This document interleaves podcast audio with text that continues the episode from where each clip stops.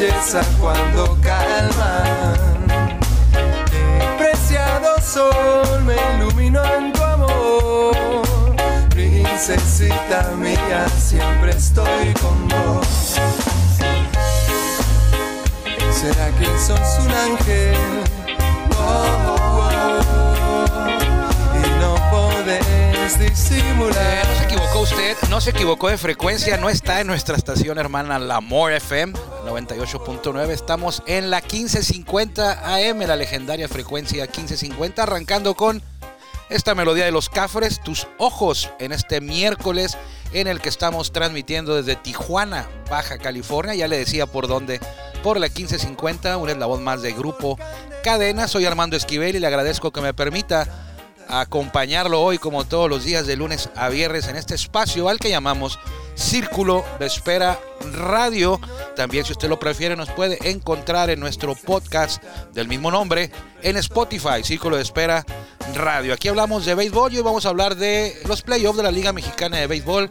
Hablaremos un poquito de este juego que ha causado revuelo, sobre todo en Estados Unidos, el que se va a celebrar en el afamado Field of Dreams. Si usted no sabe qué es esto del Field of Dreams, le vamos a dar un pequeño panorama, un pequeño contexto, porque mañana se agarran los Yankees ahí y los Medias Blancas de Chicago en el primer juego que se va a desarrollar en el estado, juego oficial, en el primer juego que se va a realizar de manera oficial en el estado de Iowa. No hay equipo de grandes ligas y nunca se ha desarrollado un juego de pelota al máximo nivel en esta entidad de Estados Unidos. Vámonos con la mejor voz de un estadio de béisbol en México y me refiero a la de mi buen amigo Jorge Niebla, el Caifán, para que abra la puerta de este espacio. Bienvenidos.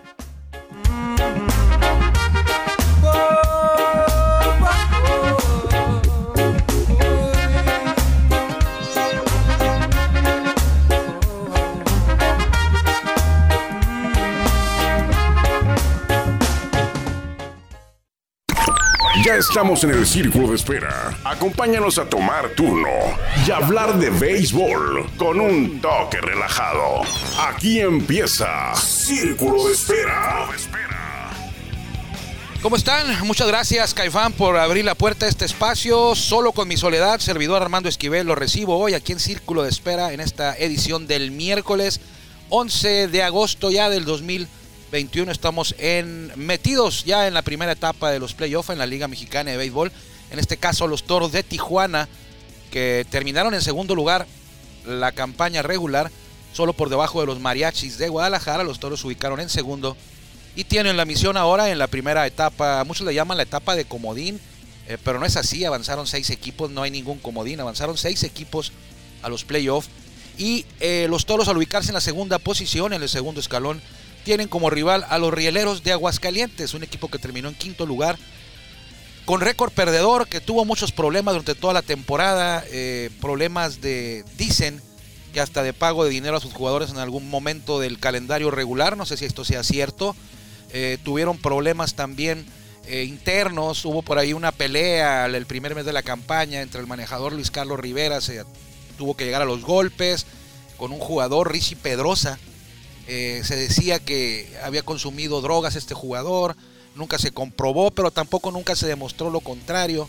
Al final el equipo pues siguió su rumbo, dando tumbos, al final de cuentas le ganó la carrera parejera en el final de la campaña, en la recta final, a Tecolotes y a Sultanes de Monterrey que quedaron eliminados. Y en quinto lugar se ubicaron los Rieleros, que muchos llegamos a pensar que de acuerdo a lo visto en temporada regular, los Toros de Tijuana no iban a tener ningún problema para deshacerse, para quitarse de encima a estos rieleros de Aguascalientes. Eh, pero al parecer la cosa no va a ser tan fácil. De hecho, los toros ya tienen, sobre todo los aficionados, ya tienen encendidas los focos de, de alerta, todavía no de alarma, pero sí de precaución. Digamos que las luces amarillas están encendidas porque los toros ayer perdieron un juego increíble, lo perdieron en la octava entrada.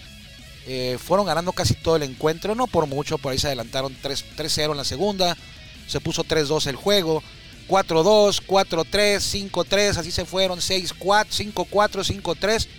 Y en la octava, Jay Austin, norteamericano jardinero de color de los rieleros, conectó un doblete contra la barda eh, con dos out. En la octava los toros tenían las bases limpias, no había ninguna amenaza. Pero ahí vino esta tragedia en el juego de ayer, en el que Rieleros le dio la vuelta, volteó la pizarra, como dicen por ahí, y se impuso seis carreras por cinco en el tercer juego de la serie. ¿Qué ocurre ahora? Bueno, los toros ganaron, eh, los Rieleros ganaron el primer juego, luego Toros empató el domingo en Tijuana, y ayer eh, toma la ventaja Rieleros dos juegos a uno en esta serie a ganar cuatro es decir, Rielero está a mitad del camino con dos victorias, Toros tiene una. Eh, los siguientes dos duelos, de hecho hoy es el cuarto de la serie a las 5 horas de Tijuana, usted lo va, a poder, lo va a poder seguir a través de nuestra frecuencia hermana, nuestra estación hermana, la señal hermana de la 800 AM por radio a las 5 de la tarde, unos minutos más. Y si usted prefiere lo puede ver, también es nuestra señal hermana de televisión en el canal 45. Yo le vengo diciendo desde hace ya varios meses que es la única opción que tiene usted para disfrutar de todos los juegos de toros en casa o en gira, incluyendo playoff.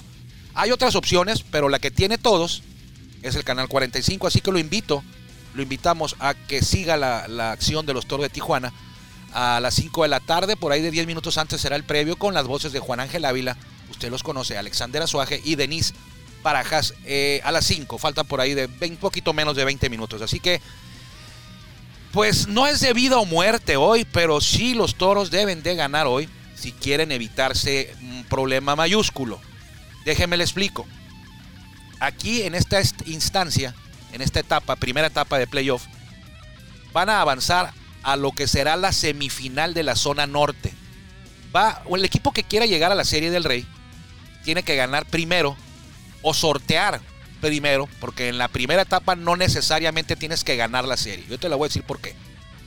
Pero para llegar a la serie del Rey, tienes que sortear primero tres fases de playoff. Ya no son dos como en años anteriores. Ahora son tres porque avanzaron seis. A la siguiente etapa, que es la semifinal de la zona norte, en pocas palabras, avanzarán los tres ganadores de las series y el mejor perdedor.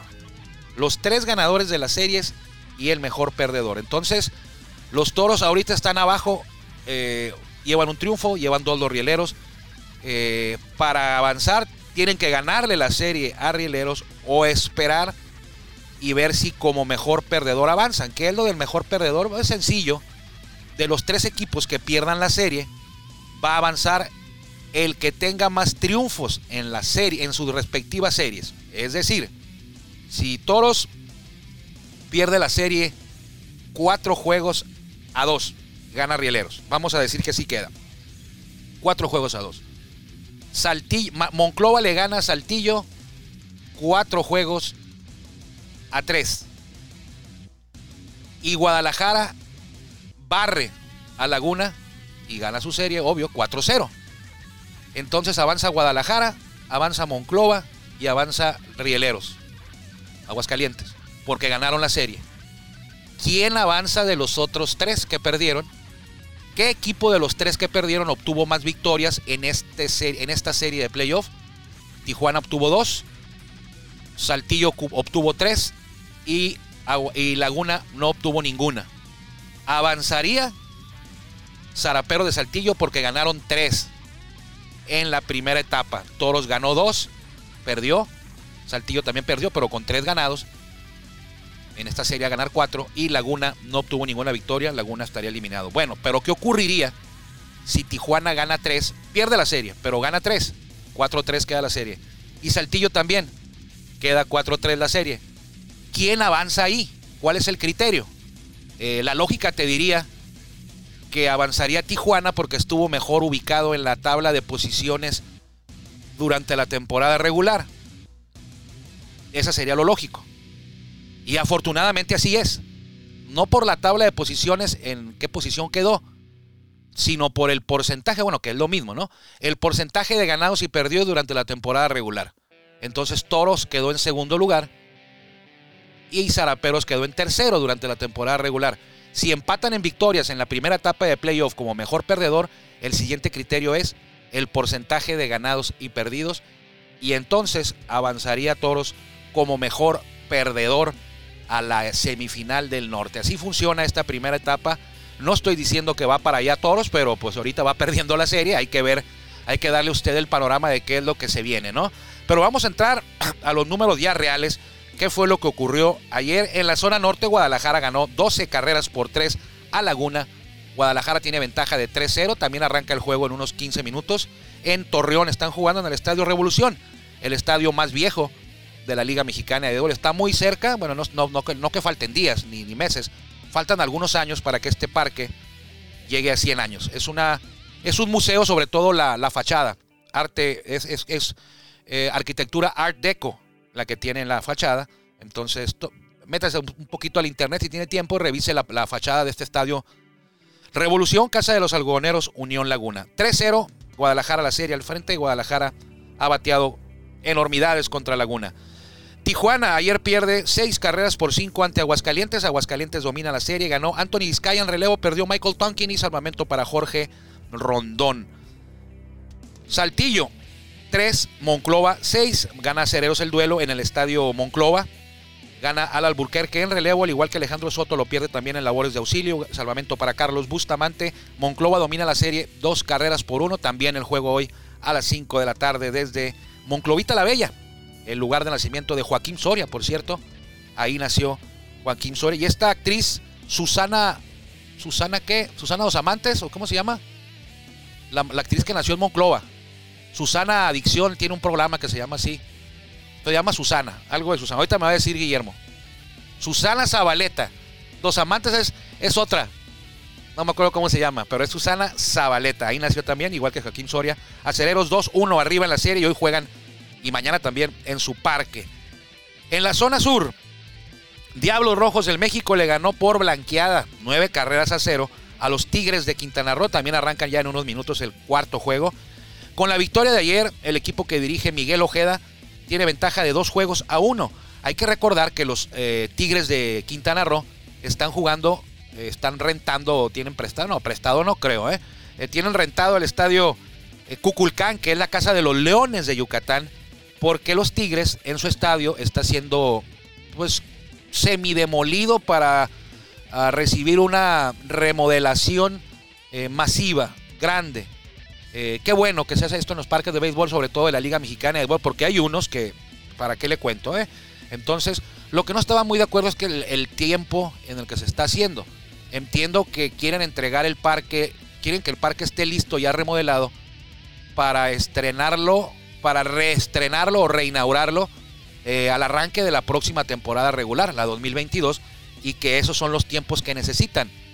Pero pues se dio esto de que empezaron a a tumbarlo, a, derruirlo en algunas partes eh, en plena temporada regular. Faltaba por ahí de tres semanas cuando ya los Tigres de Quintana Roo no podían jugar ahí y de hecho ya no pueden jugar ahí. Están rentando o les están prestando el Cuculcán, que está en Yucatán, en Mérida.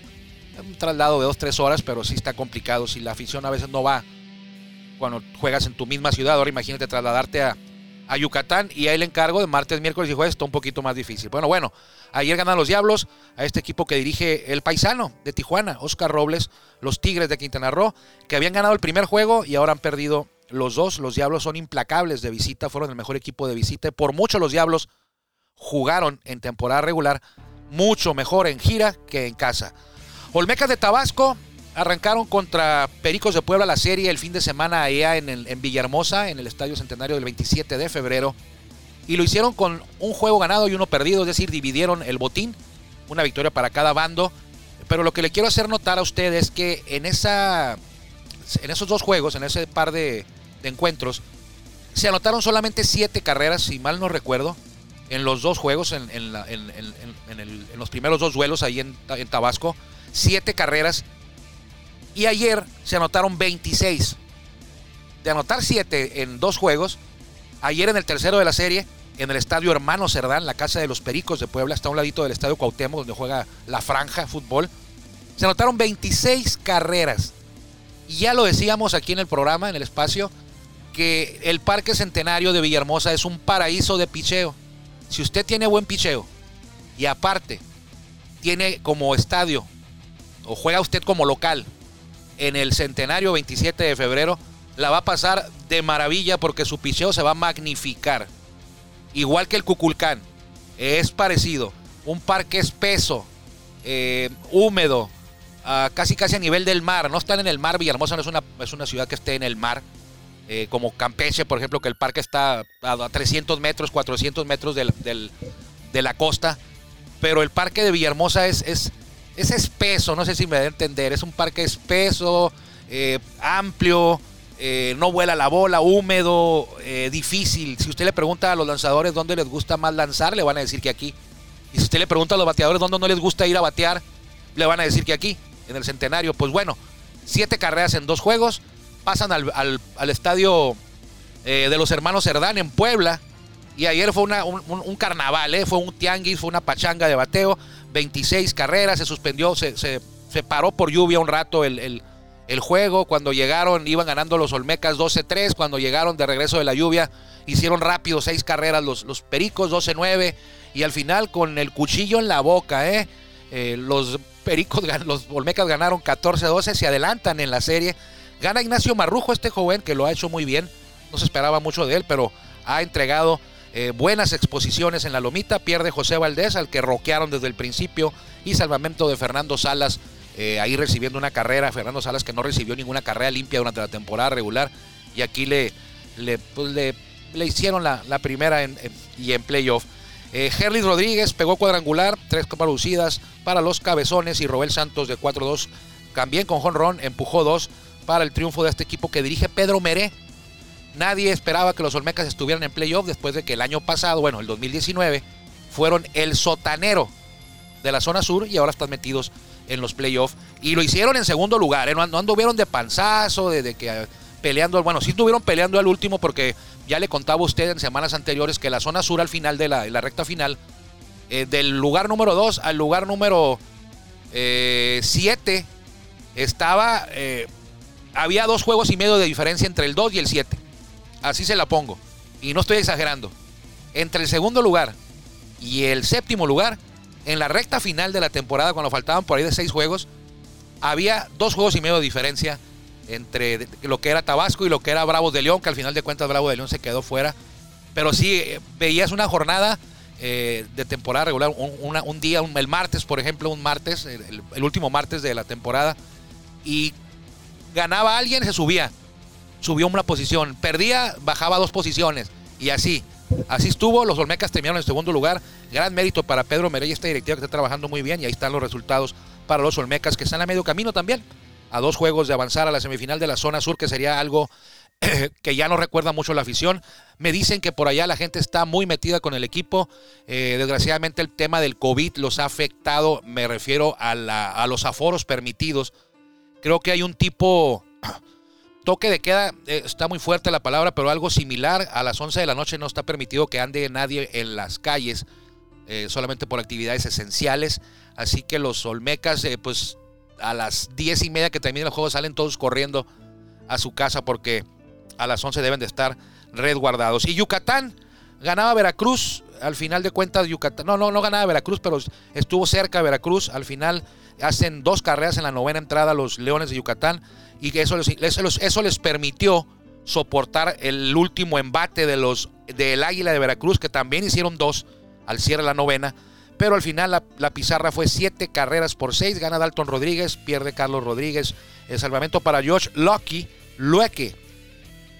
A pesar de que recibió dos carreras. Tomó el juego con una ventaja de tres y ganaron 7-6 los Leones de Yucatán, que también se ponen adelante en la serie, dos juegos a uno. Hoy repiten todos en el mismo lugar y con la misma gente. Guadalajara estará en Torreón. Si gana hoy Guadalajara se acabó es esta serie.